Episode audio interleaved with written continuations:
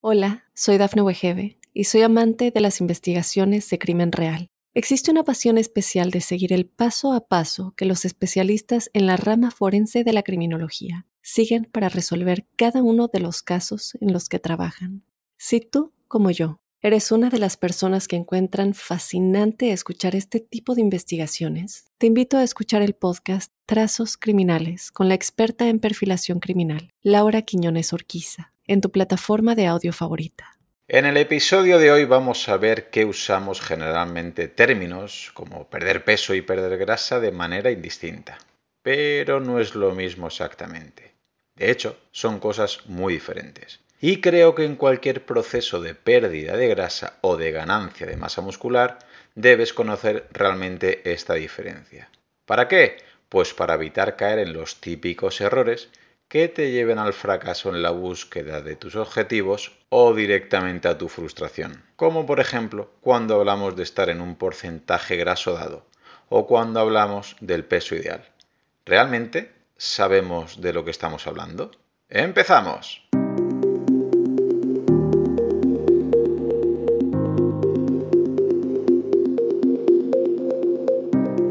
Hola a todos, bienvenidos al podcast Profe Claudio Nieto un lugar en el que te facilito información sobre hábitos de vida saludables de una manera práctica y sencilla, con un vocabulario apto para todos los públicos, sobre nutrición, entrenamiento o fisiología para que puedas ir de la teoría a la práctica.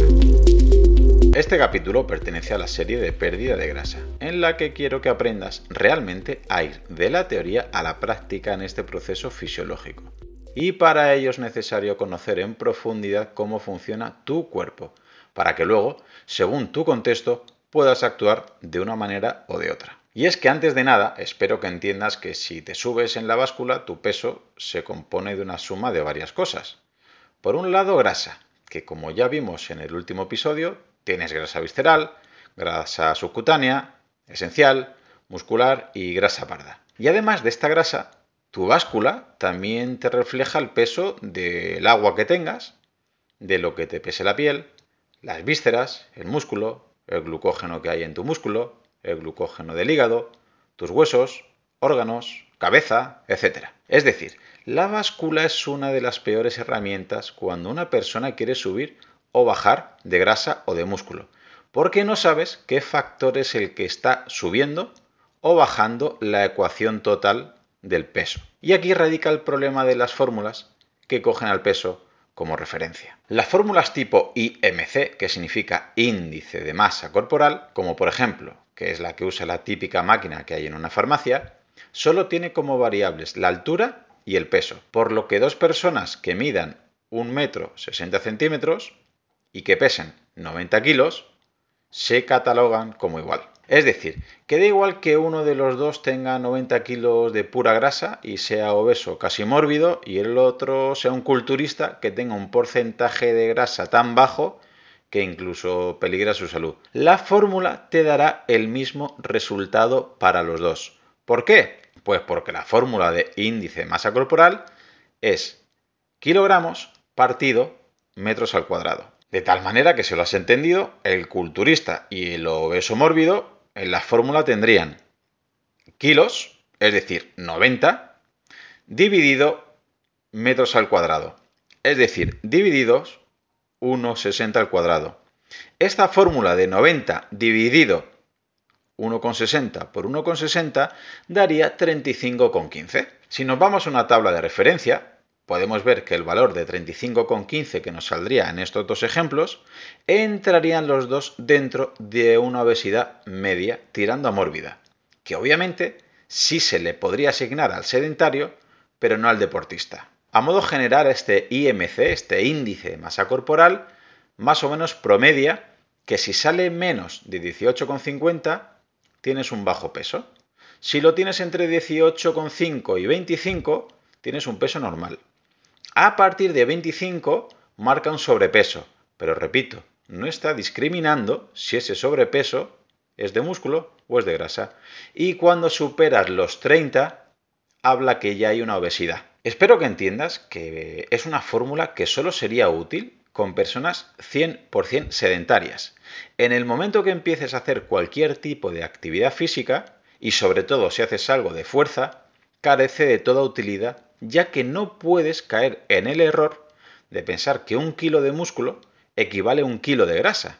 Y en esta fórmula de índice de masa corporal solo se habla de kilos totales. Otra fórmula bastante utilizada, que sigue sin gustarme, pero la verdad es que mucho más que el índice de masa corporal, es el ratio cintura-cadera. Este índice o este ratio se obtiene midiendo el mínimo perímetro de la cintura, que normalmente lo puedes encontrar a la altura de la última costilla flotante. Y el perímetro máximo de la cadera, más o menos está a nivel de los glúteos. La Organización Mundial de la Salud propone estos criterios con la probabilidad de contraer enfermedades como la diabetes tipo 2, como la hipertensión arterial y todo lo que engloba el síndrome metabólico que creo que le tengo que dedicar más de dos o tres episodios.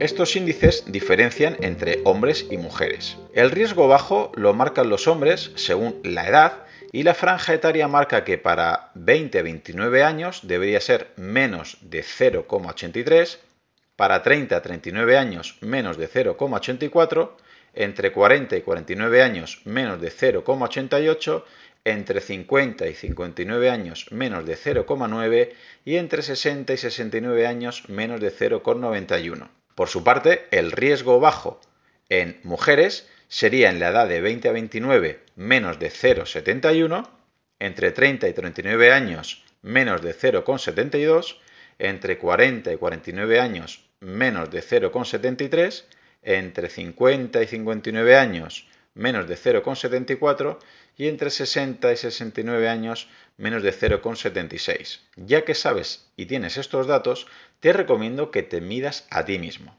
Cintura mínima y cadera máxima. Y a ver dónde te sitúa la tabla.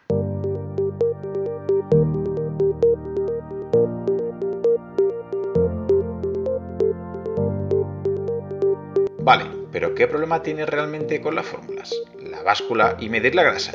Pues veamos dos ejemplos de la báscula. Primer ejemplo. Entenderás que si yo quiero bajar de grasa y empiezo a hacer la típica dieta 0-0, sin grasa, que además es muy baja en proteínas, y encima no entreno fuerza, pues lo que hago es perder músculo.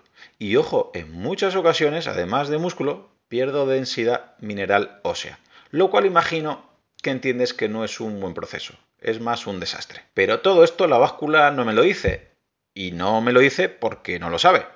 Y claro, si te pesas y has bajado 4 kilos, pues dices, mira, esta dieta funciona.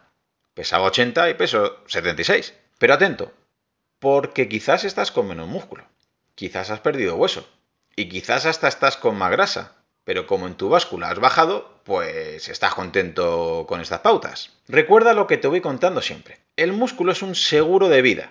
De hecho, actualmente se considera que tener poca masa muscular y poca fuerza de agarre, predice la mortalidad mucho más que tener un colesterol alto.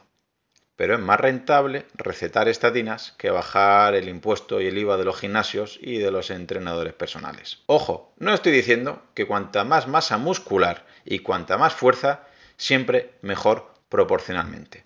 Estoy diciendo que tener poca masa muscular y poca fuerza de agarre es muy mala señal a nivel de salud. Recuerda que el músculo eleva tu metabolismo basal, es decir, te ayuda a quemar grasa al gastar más calorías en reposo, te hace más sensible a la insulina y es el responsable que haya huesos fuertes y así poder evitar problemas óseos y articulares. Paradójicamente, lo menos importante en el tema muscular es lo que más valoramos, la estética y el postureo.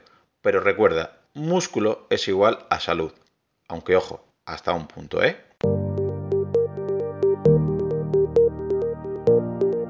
Bueno, volvamos a la báscula. Segundo ejemplo. Llevas una dieta adecuada en proteínas, es decir, alta sin llegar a ser hiperproteica. No seamos extremistas, que os conozco.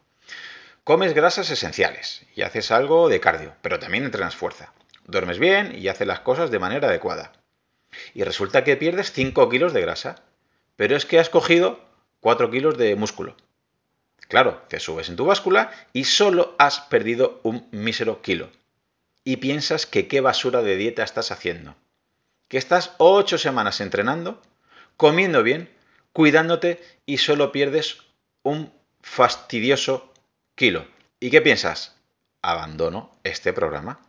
Voy a hacer la dieta de la piña de mi cuñado porque ha perdido en una semana 5 kilos. Pero es que resulta que en este segundo caso, a diferencia del otro, puedes ver que tu rendimiento físico está mejorando y que tu composición corporal, es decir, la ratio de grasa-músculo, también lo está haciendo. ¿Qué quiero decir? Que la estética debe ser la consecuencia de la salud. Hacer las cosas bien te mejorará poco a poco la estética. Hacer las cosas mal, tarde o temprano verás que te empeora todo en tu vida. Y tú dirás, vale, me has convencido, pero ¿cómo me aseguro que el peso que pierdo es grasa o que voy por el buen camino? Y esta pregunta es muy buena. Y aquí tenemos dos opciones. Por un lado, medir la grasa que tienes y puedes ir comparando tu evolución poco a poco. O dos, usar una cosa que tenemos bastante olvidada que se llama sentido común. Si eres un friki como yo y un motivado de la vida, pues querrás saber cómo medir tu grasa corporal para poder ver tu progreso. Así que vamos a ver cómo medirte la grasa corporal. Primer método. Te matamos. Te descuartizamos y separamos toda la grasa del músculo, de los huesos, de las vísceras. Quizás seas muy quisquilloso y no te mola mucho esta técnica. Entonces te digo que no existen técnicas de medición exacta de grasa, sino de estimación. Lo siento. Segundo, usar un peso hidrostático. Este se basa en el principio de Arquímedes, que decía que la densidad del músculo y del hueso es mayor que la del agua, mientras que la densidad de la grasa es menor.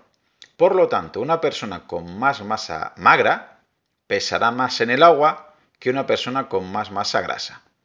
Es por eso que los bebés suelen flotar, porque para el tamaño que tienen, tienen bastante grasa. Y por contrapartida, los culturistas se suelen hundir, porque para lo que miden, tienen mucha masa muscular y tienen poca grasa. Pero realmente este pesaje hidrostático es de difícil acceso y es complicado realmente de llevar a cabo. Tercero, DEXA, D-E-X-A. Esto es la densitometría ósea es el método de rayos X que mejor estima, que no mide la grasa. Es utilizado, por ejemplo, en hospitales. Creo que es bastante cara y en mi opinión no merece la pena. Pero ojo, solo es mi opinión. Ya que luego realmente no es práctico y no puedes tener esa estimación de manera constante. Cuarto, bioimpedancia. Hay básculas que van desde los 50 euros hasta los 500, que estiman esta grasa que tienes pero con un margen de error alto. Lo siento, pero te explico cómo funciona. Te genera un impulso eléctrico y obviamente no notas nada. Y te calcula lo que tarda en recorrer tu cuerpo. Cuanto menos tarde, cuanto más rápido vaya, calcula que tienes menos grasa. ¿Pero por qué? Pues porque la grasa es hidrófoba.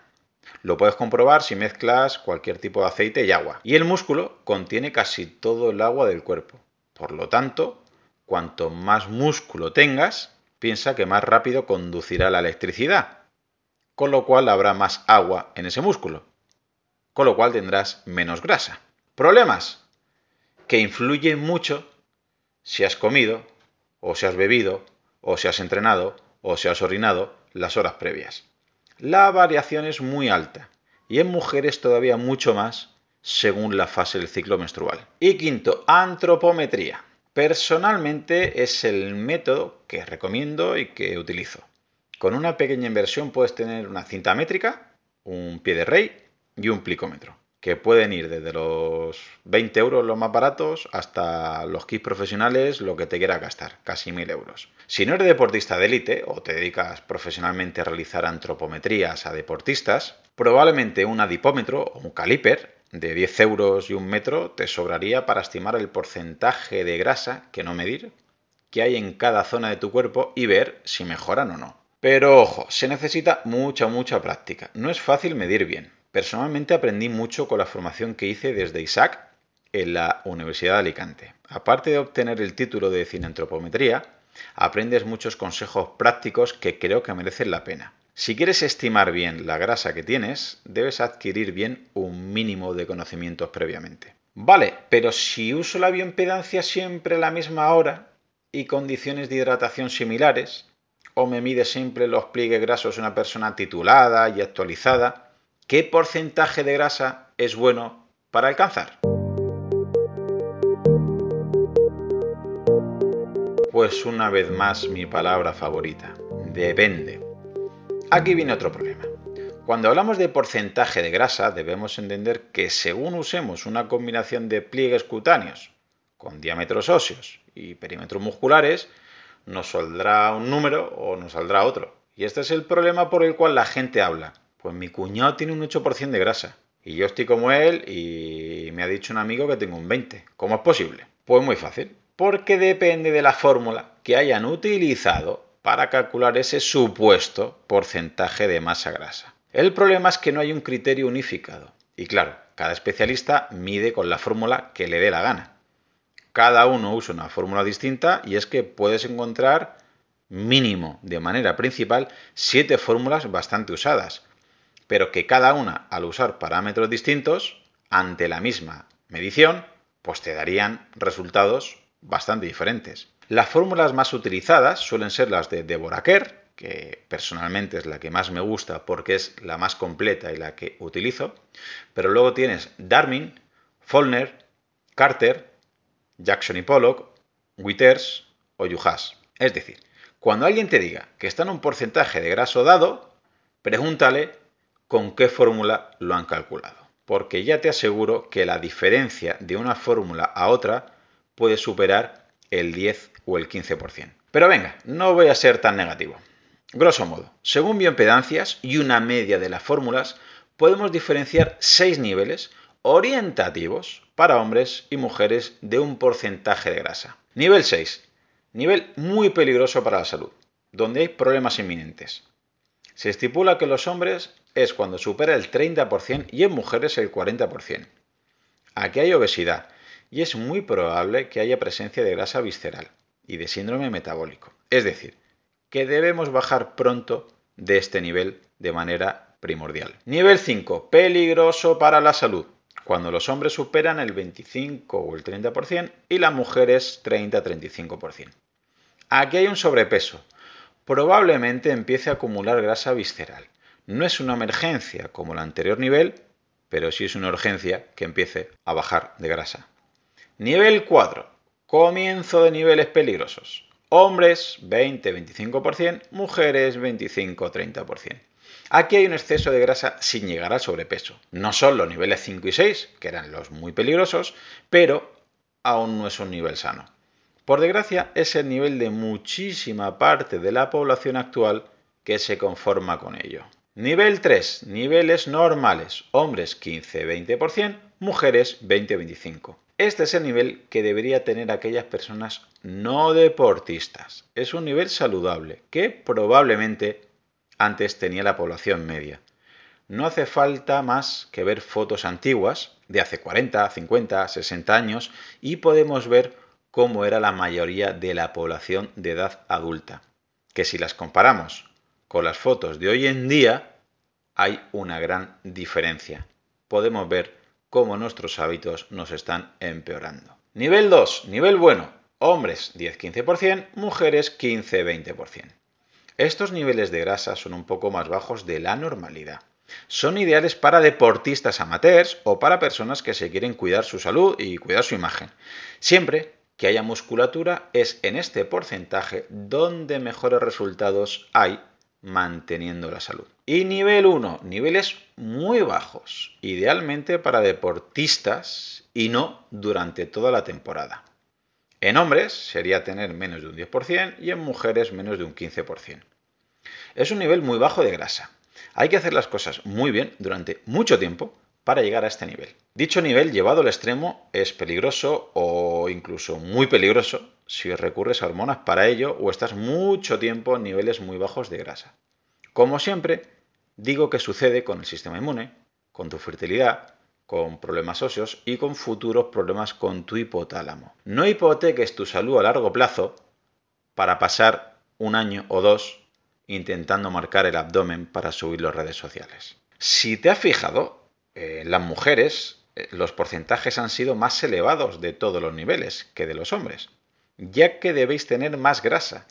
Y es que tenéis más hormonas esteroideas.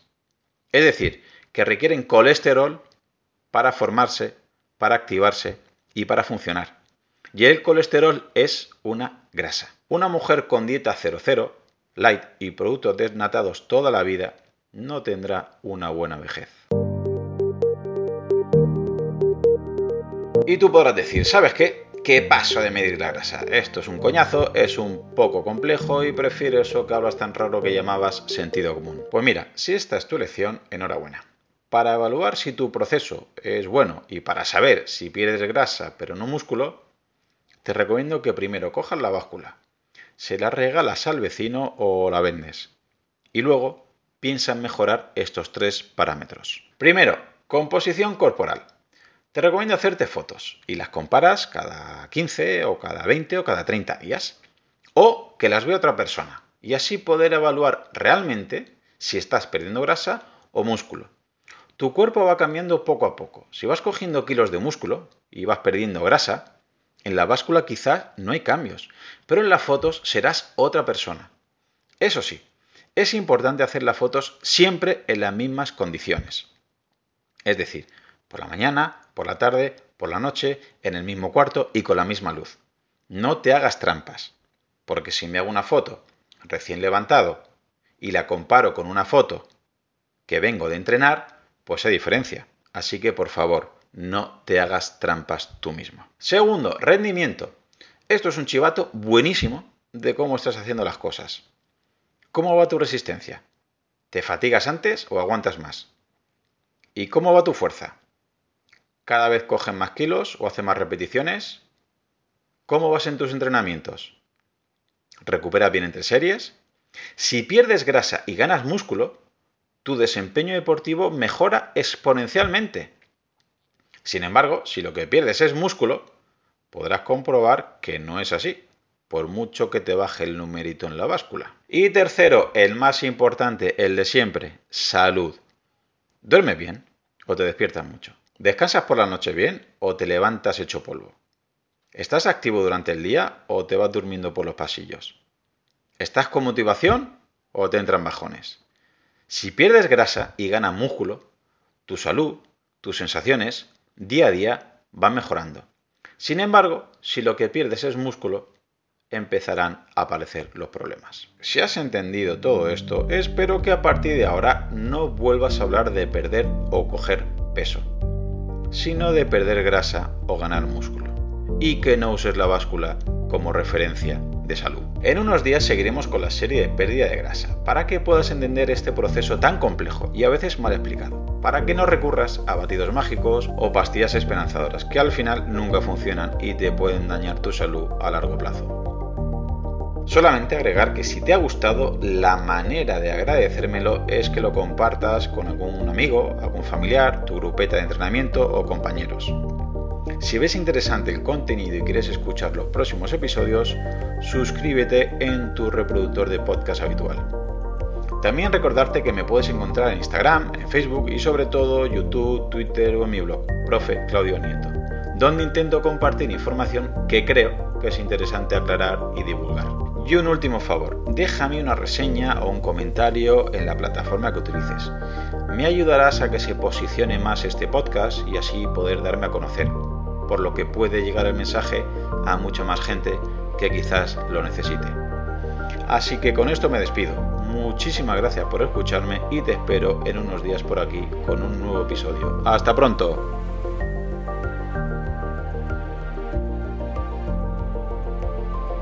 Hola, soy Dafne Wegebe y soy amante de las investigaciones de crimen real. Existe una pasión especial de seguir el paso a paso que los especialistas en la rama forense de la criminología siguen para resolver cada uno de los casos en los que trabajan. Si tú, como yo, eres una de las personas que encuentran fascinante escuchar este tipo de investigaciones, te invito a escuchar el podcast Trazos Criminales con la experta en perfilación criminal, Laura Quiñones Orquiza en tu plataforma de audio favorita.